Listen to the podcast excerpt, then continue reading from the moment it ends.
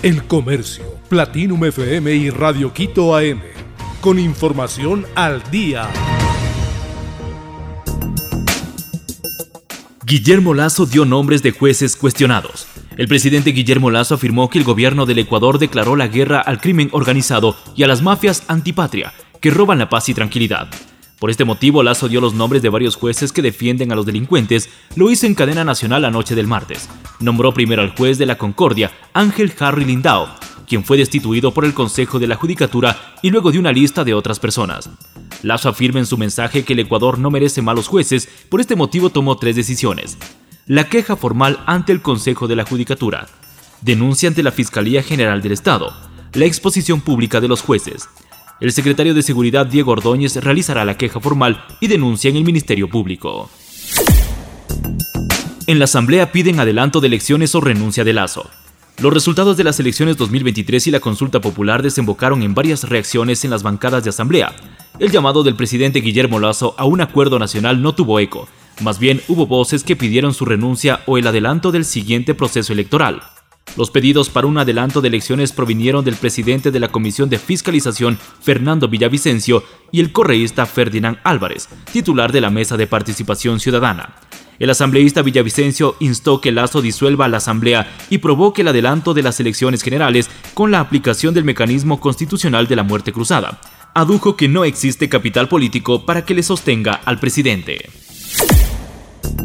Asciende a más de 7.200 fallecidos en Turquía y Siria.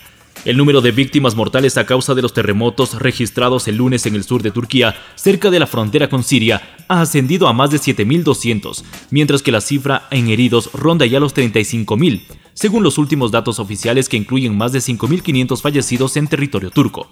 Además, se calcula que más de 6.200 edificios han quedado completamente destruidos, principalmente como consecuencia del terremoto de 7.4 que sacudió el país la madrugada de lunes y de un posterior sismo que alcanzó la magnitud de 7.6 en la escala de Richter.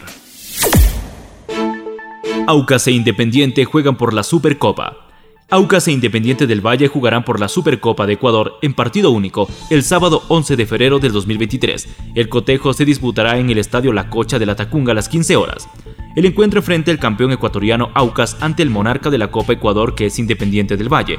En el partido el Papá Aucas tendrá la oportunidad de sumar su segundo trofeo oficial en un torneo de máxima categoría. En el 2022, el elenco capitalino fundado en 1945 se coronó por primera vez como campeón de la Serie A. Por su parte, el Independiente espera ganar su tercer título en Ecuador. Florinda Mesa compartió una foto sexy por sus 74 años.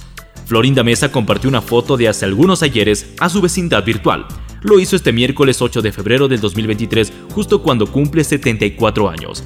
En la instantánea en Instagram se la observa con el cabello negro y un enterizo atigrado posando para alguna cámara. En el pie de foto escribió, mi Robert me decía siempre que yo era la mujer más hermosa del mundo.